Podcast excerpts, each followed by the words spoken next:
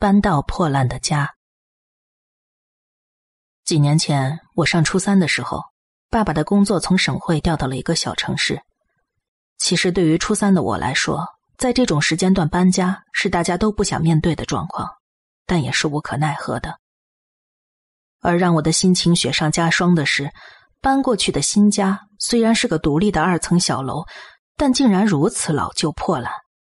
第一次进到房子里，家人们就已经准备好了要经历漫长的打扫时间。院子里到处都是塑料袋等垃圾，房子面对院子的窗户是破的，不知道之前房子的主人究竟干什么吃的。我站在院子里发着呆。哎，何明，你去车上把垃圾袋给我拿来。二楼传来爸爸的声音。唉，我叹了口气，去车上拿了垃圾袋，走进了房子的大门。进入房子的瞬间，我就觉得自己应该没办法喜欢上这间房子。都已经中午了，屋子里头还是很昏暗，让我感觉很不舒服。从大门进去之后，直走就是上二楼的楼梯，沿着走廊往里走是厨房跟客厅，另外还有间小起居室。爸爸妈妈和弟弟应该在二楼打扫，我听到了沙沙的声音。果然，一上二楼，三个人正在忙碌着。好了，得彻底弄干净，你也过来帮忙。我摆出一副不情愿的表情，过去清理垃圾。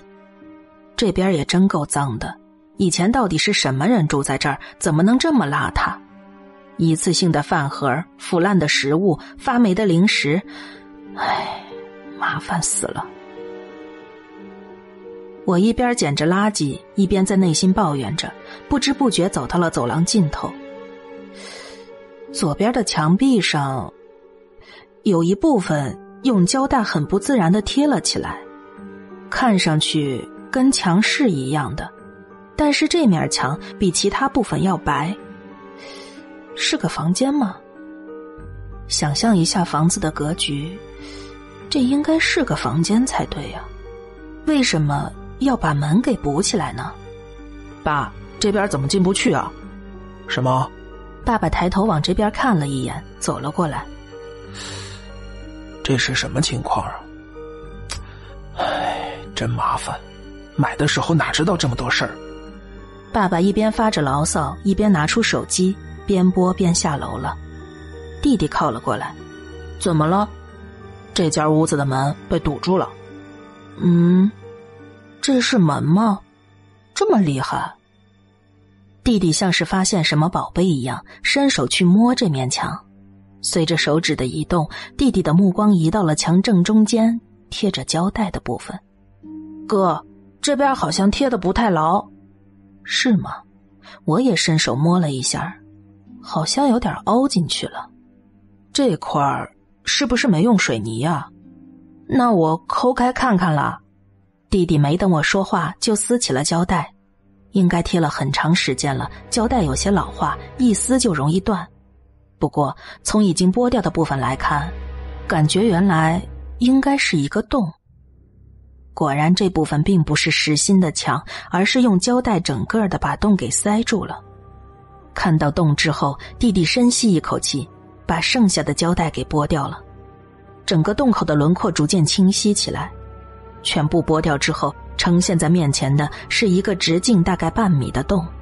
这个洞够我们钻进去了。你说里头到底有什么呀？弟弟说着，伸头进到洞里去看。哇，里头伸手不见五指，啥也看不见。窗户照不进去光吗？我拉了一把弟弟，换我伸头去看。里头的确一片漆黑，没有半点光，甚至难以分辨这个黑暗的空间延伸到哪儿。你们看什么呢？怎么有个洞啊？爸爸带着房子之前的介绍人上楼来了。这个本来就是用胶带贴着的，撕下来之后就有个洞。这儿怎么有个洞呢？刘师傅，事先也不告诉我一声。呃呃呃，不好意思啊。那个柳师傅道完歉之后就沉默了。奇怪的是，他完全没有去看那个洞，感觉他的神情还有些害怕。那。嗯，那个，我刚刚在想怎么处理这间房间，我们去楼下说吧。啊，具体的我下楼跟你说。啊，这个洞你们得负责啊！明明有个房间还不能用。两人说着下楼去了，我也还有点疑问，于是随着他们也下了楼。我好奇的是那间被塞住的房间窗户的位置。我走到院子里找，应该是那个房间外侧窗户的地方。一眼看过去，竟然没找到。终于，在我认为是窗户的地方，发现了可疑之处。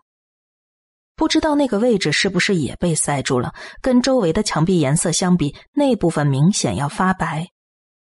过了大概五分钟，柳师傅跟爸妈从大门走了出来。呃，真是抱歉了，那边的装修工程由我这儿负责，决定好施工时间再跟你们联系。那我先走了。好，慢走。送走了柳师傅，我凑上前去。怎么样，老爸？呃，先把那面墙打掉再说。他们负责改造成能用的房间，费用也是他们付。妈，妈妈！弟弟突然大叫着冲到一楼。你喊什么喊什么啊？吵到邻居人家来打你，我可不管你。二二楼那个黑房间里，不知道有什么东西。弟弟吓得快哭出来的样子。我我本来想爬进去看看，把头伸进去之后，那房间角落里，就就传出有东西在爬的声音，吓死我了。会不会是有老鼠啊？瞧，给你吓的，肯定不是老鼠，好像有什么东西拖在地上爬，可能是别的动物跑进去啦。要不先把那个洞补上吧？你觉得呢？妈妈看向爸爸，呃，行吧。你看你这男子汉，被个老鼠给吓的。弟弟发现再怎么辩解也没用了，躲到车上去，不再说话。但这样一来，倒是把我的胃口给吊了起来。我拿着手电筒去了二楼那个洞，手电筒的光线往那黑漆漆的房间里照去，里面是一大堆纸箱跟杂物。我仔细听了一会儿，听不到弟弟说的那种拖动的声音，但是我也感觉越来越不舒服。二楼现在就我一个人，我开始起鸡皮疙瘩了。你干嘛呢？爸爸上楼来了。我我看看能不能找到老鼠。里头什么情况啊？就是堆着些杂物，看不出来有什么东西。那到时候还得把这些乱七八糟的给扔了。之前的房主为什么大费周章把这儿给堵上呢？这的确是个问题。如果只是杂物间，没必要封的这么严，是吧？我想不出他们这么做的理由。当我还想得出神的时候，爸爸已经拿了块布和胶带，把洞口给补上了。粘好之后，爸爸就下楼了。我也准备下楼时，无意识的瞥了一眼洞口，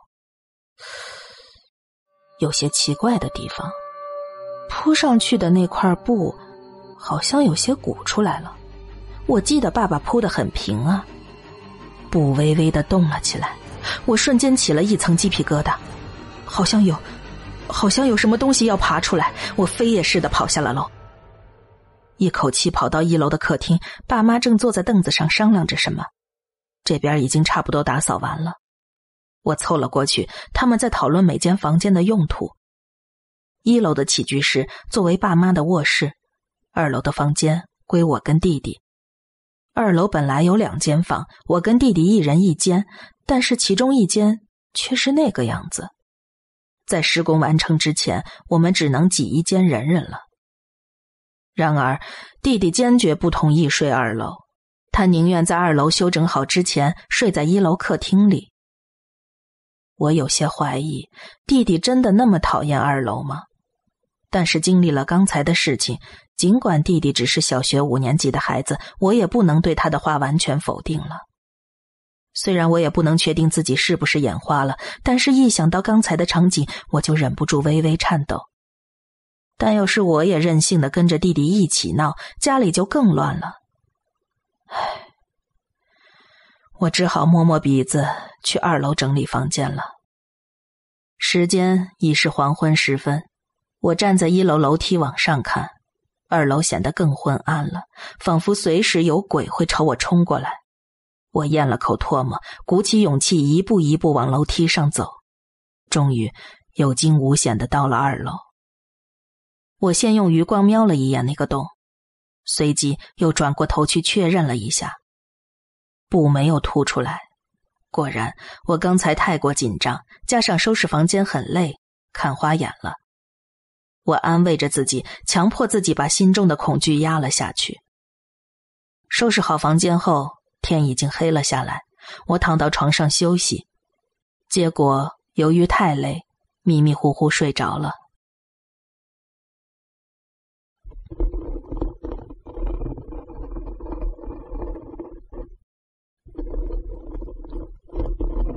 我没有睡得很实，走廊上的沙沙声把我吵醒了。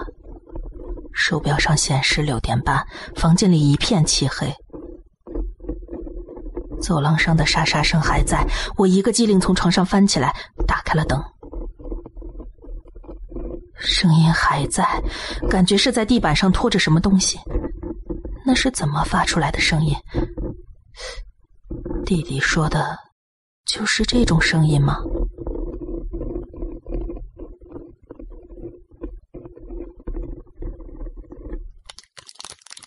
持续了有两分钟，出现了别的声音，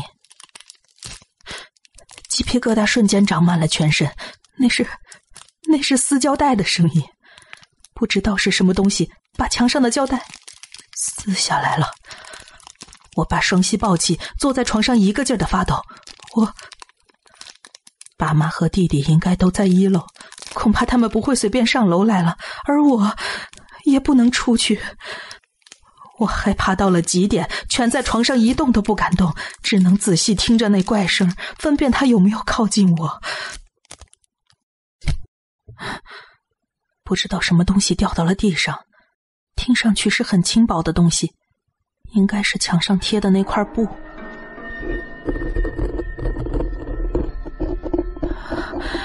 那声音是抓着地板爬动的声音。恐怖已经完全包围了我，除了打颤的嘴角，我身体完全不能动了。对方到底是个什么，我都不知道，怎么对抗呢？我能确定，他朝我的方向爬了过来。我不能坐以待毙，我深呼吸几次，准备大叫。家人听到我的叫声一定会上来的，但是如果家里人不在，我的叫声就是给走廊那东西汇报位置。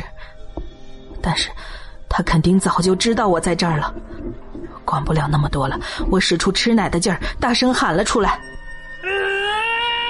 声音大到完全压过了走廊的声音，我把肺里的空气排到一丝不剩，停下来开始大喘。走廊里好像没有怪声了，有人走上楼梯的声音，我瞬间安下心来。门被大力的推开，是爸爸生气的脸。你喊什么喊什么？刚搬来，吵着邻居了。头被爸爸拍了一下。比起爸爸的愤怒，我更害怕的当然是走廊那个声音的来源。我不敢待在这儿了，跟着爸爸下楼。果然，布掉在了走廊上，爸爸似乎没有发现。我拽了拽他，指了指那个洞。嗯，我贴的挺结实的。爸爸又把布贴了回去。我可以确认了，肯定有什么东西跑了出来。这个家里不知道有什么东西存在着。吃饭的时候，我认真的把刚才的事儿说给大家听，但爸妈只当那是玩笑话，笑笑就过去了。只有弟弟连听都不想听的样子，低着头只顾吃饭。我知道自己跟弟弟一样，光是听到那个声音就怕的不行。吃过饭后，我问弟弟：“白天的时候他究竟看见了什么？”弟弟本不想说，在我不断的追问之下，他才语气沉重的说了出来：“你下楼之后，我本来想把头伸进去看看里头有什么，但是一片漆黑，什么都看不见，接着，我就听见了那个声音。一开始我真以为是老鼠什么的，但是该怎么说呢？我直觉就知道那肯定不是小动物。我仔细听，结果在走廊光能照到的那一点点范围里，我看到像是手一样的东西。我我怕极了，就直接跑下了楼。我不知道该说什么，不，我根本说不出话来。听完弟弟的话，我实在没办法去二楼睡觉了，跟爸妈说了一声，我晚上跟弟弟一起在客厅睡。其实那个晚上我根本就没睡着，只要想到现在家里不知道躲着什么东西，我就对接下来的生活充满了绝望。第二天一早吃过早饭后。我就要去学校了，今天是很重要的日子。我转学过来的第一天，爸爸要开车带我去。书包跟校服都在二楼，我又是一阵苦恼，求着弟弟陪我一起去二楼拿东西。听话的弟弟不情愿的跟在了我后边。一上楼就看到布掉了，其实也有可能是爸爸没有贴好，但我知道。有什么东西跑出来的可能性更大，大很多。弟弟一见那个洞就挪不开步子了。我飞身冲进房间，把上学用的东西都抓了起来，还把其他平时用得到的东西都收了收，搬到客厅里放着。这一天在学校平安的度过了。放学回到家，家门却是锁着的，家里没人，我心情又灰暗了下来。我掏出钥匙开门，家里一片寂静，没有任何声音。我急急忙忙打开客厅的电视，把电视声音尽量调大，一点都没有去二楼的念头。二楼那个房间的东西还存在吗？他知不知道我回来了？一想到这儿，我又怕了起来，努力让自己沉浸在电视节目里，不知不觉，睡意袭来。睡着了也好。我就可以轻松的度过家里没有其他人的这段时间。等我醒过来，爸妈也该回来了。我决定听从睡魔的旨意睡下去，电视就让它开着，我不要安静的睡。我被这声音给吵醒了，四周一片漆黑，电视不知道什么时候被关掉了。妈，我没敢大喊。没人回应，看来家人们还没回来。从窗户透过的微光中，我找到了遥控器，但是却打不开电视，好像是停电了。看向窗外，邻居家的灯都亮着，那是跳闸了。对，刚才吭的一声，应该是总开关跳掉了。不过，除了电视，我什么都没开呀，怎么会跳闸呢？我不能这么等下去，黑暗让我更加不安。我得去大门那边把总开关打开。走出客厅，我来到了走廊。走廊更黑，而且更恐怖的是，走到大门的途中需要经过通往二楼的楼梯。我尽量蹑手蹑脚，不发出声音。我踢到了放在走廊的行李。令人不安的寂静依旧环绕着我。好不容易摸到了总开关的位置，我向上一扳，电没来。我混乱了，为什么没来电？二楼的方向传来了细微的声音，那是我听到过的声音，有东西爬动的声音。我知道，这声音来自二楼，来自那个洞。我动弹不得，腿一软，直接跌坐在了地上。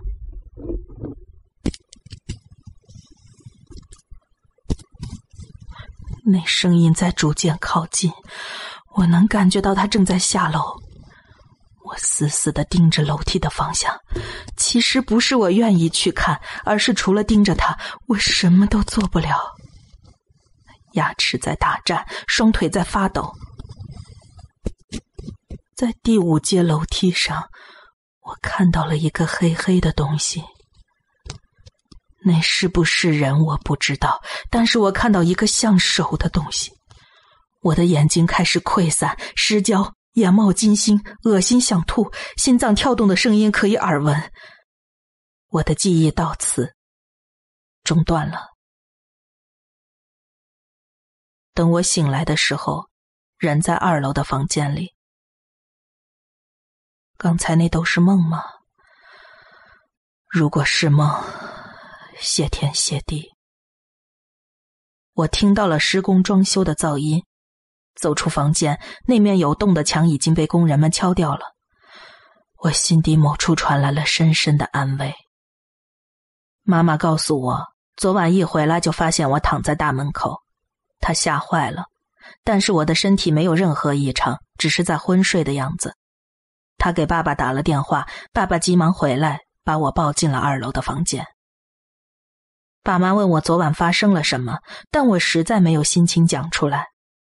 那个房间已经被完全打开，窗户的位置也被重新敲开，阳光洒了进来。房间里都是些小孩的玩具和图画书，曾经肯定是孩子用的房间。房间被打掉重新装修后。那些奇怪的声音就再也没有出现了。